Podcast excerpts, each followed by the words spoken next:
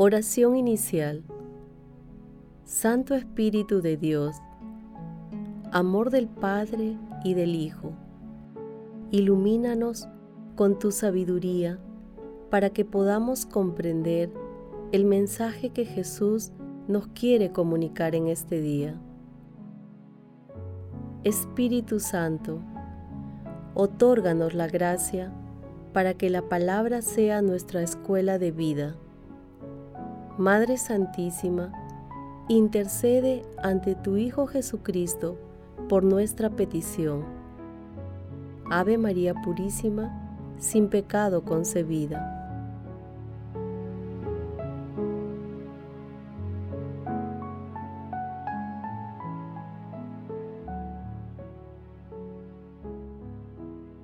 Lectura del Santo Evangelio según San Marcos, capítulo 4, versículos del 1 al 20. En aquel tiempo, Jesús se puso a enseñar otra vez junto al lago. Una gran multitud se reunió junto a él, que tuvo que subirse a una barca y ya en el mar se sentó y toda la multitud se quedó en tierra junto al lago. Él les enseñaba muchas cosas por medio de parábolas y esto era lo que les enseñaba. Escuchen, salió un sembrador a sembrar.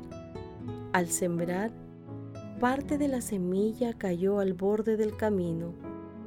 Vinieron los pájaros y se la comieron. Otra parte cayó en terreno pedregoso, donde no había mucha tierra.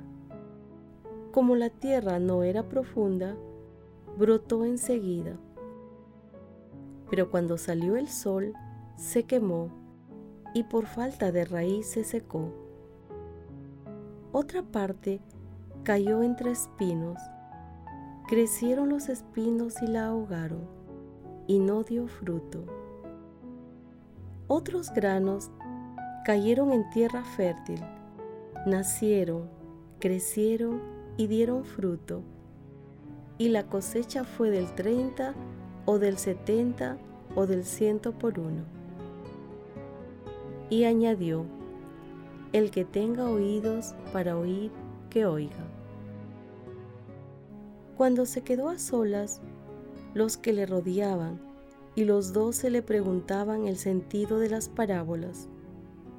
Él les dijo, a ustedes se les ha dado el misterio del reino de Dios, en cambio a los de afuera todo se les presenta en parábolas, para que, por más que miren, no vean, por más que oigan, no entiendan, a no ser que se conviertan y alcancen el perdón y añadió, ¿no entienden esta parábola? ¿Cómo entonces van a entender los demás? El sembrador siembra la palabra. Hay algunos que están al borde del camino donde se siembra la palabra, pero en cuanto la escuchan, viene Satanás y se lleva la palabra sembrada en ellos.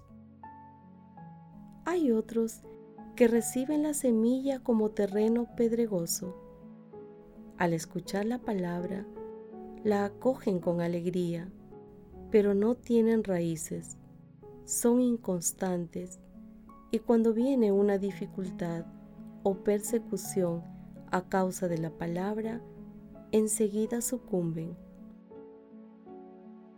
Hay otros que reciben la semilla entre espinos estos son los que escuchan la palabra, pero los afanes de la vida, la seducción de las riquezas y el deseo de todo lo demás los invaden, ahogan la palabra y se queda estéril. Los otros son los que reciben la semilla en tierra buena, escuchan la palabra, la aceptan y dan una cosecha del 30 o del 60 o del ciento por uno. Palabra del Señor.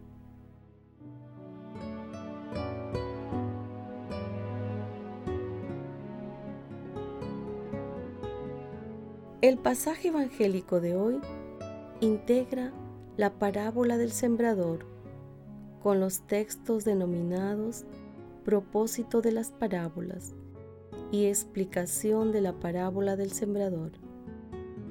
Este pasaje también se ubica en el capítulo 13 de Mateo, versículos del 1 al 23, y en el capítulo 8 de Lucas, versículos del 4 al 15. En la lectura, Jesús centra la atención en la calidad del terreno y en su rendimiento. Lo que se siembra en terreno pedregoso, con poca tierra, simboliza al que escucha la palabra y acepta enseguida con alegría, pero dura poco porque no cala profundamente y decae con rapidez ante cualquier dificultad. Lo sembrado entre espinas representa al que escucha la palabra, pero es seducido por las tentaciones del mundo que ahogan la palabra y no dejan que dé fruto. En cambio, lo que se siembra en tierra fértil personifica al que escucha la palabra, la comprende, la interioriza, la lleva a la práctica y la enseña y comparte con los demás. El texto intermedio denominado propósito de las parábolas es de difícil interpretación debido a la respuesta desconcertante de Jesús, que pretende advertir el carácter misterioso del reino que está presente, pero a la vez oculto, sujeto a la conversión y al perdón de los pecados.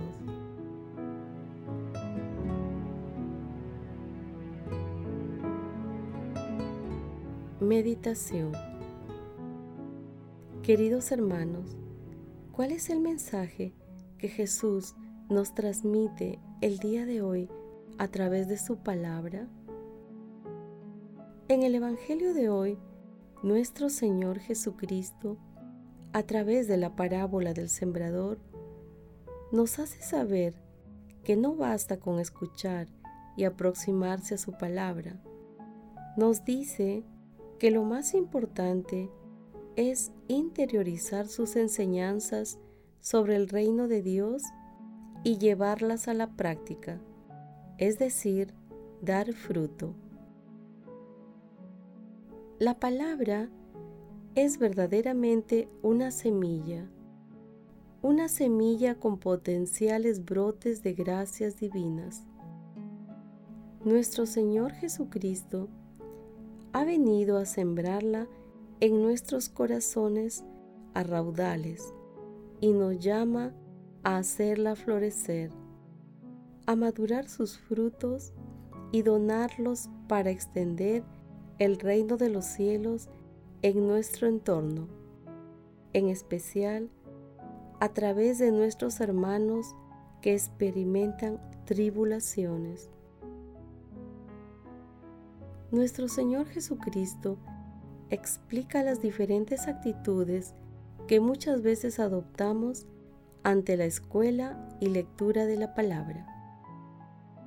Por ello, es vital que, con la ayuda del Espíritu Santo, la hagamos germinar en nuestras vidas.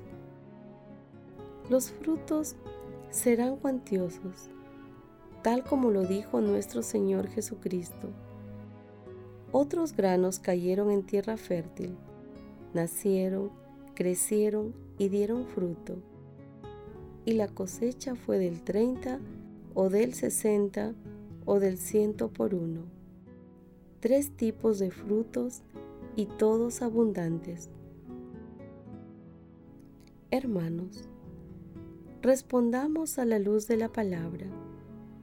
¿Cuál es la actitud que asumimos para leer, o escuchar la palabra de Dios? ¿Qué hacemos con la palabra de Dios que ha sido sembrada en nuestros corazones? Invocamos al Espíritu Santo para que nos ayude a entender y a extender la palabra? Que las respuestas a estas preguntas nos ayuden a leer y escuchar la palabra, luego a entenderla y después a producir el fruto abundante de sus enseñanzas en ciento, sesenta o treinta por uno. Jesús nos ama.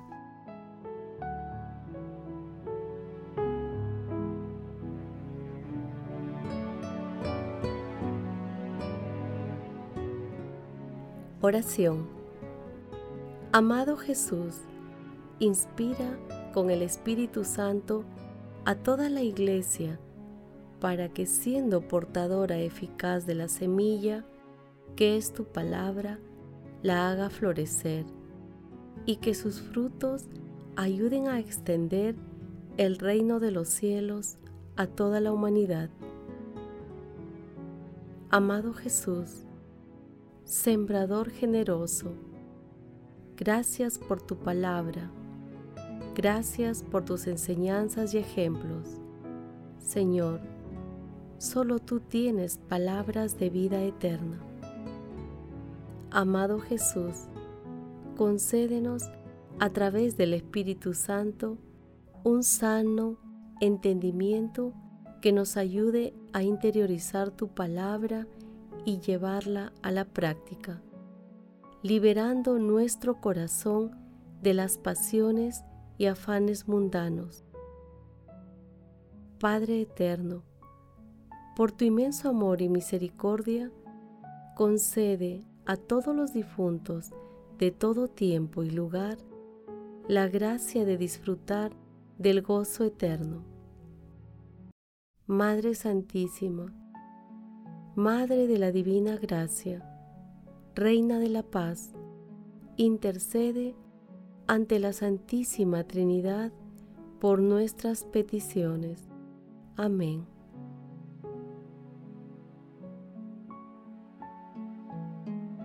Contemplación y acción. Contemplemos al Señor con la lectura de una parte del Salmo 18.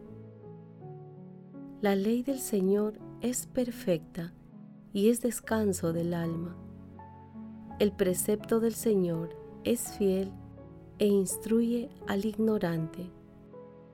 Los mandamientos del Señor son rectos y alegran el corazón la norma del Señor es límpida y da luz a los ojos. La voluntad del Señor es pura y eternamente estable. Los mandamientos del Señor son verdaderos y enteramente justos, más preciosos que el oro, más que el oro fino, más dulce que la miel de un panal que destila. Queridos hermanos, acerquémonos al buen sembrador, a nuestro Señor Jesucristo, a través de su palabra. Meditemos sus enseñanzas e, invocando al Espíritu Santo, pidámosle la inspiración para llevarla a la práctica mediante obras de misericordia. Asimismo, alimentémonos con el pan del cielo en la Santa Eucaristía. No dejemos de alabar y rezar ante el Santísimo Sacramento, pidiendo la dulce intercesión de nuestra Santísima Madre María. Glorifiquemos a Dios con nuestras vidas.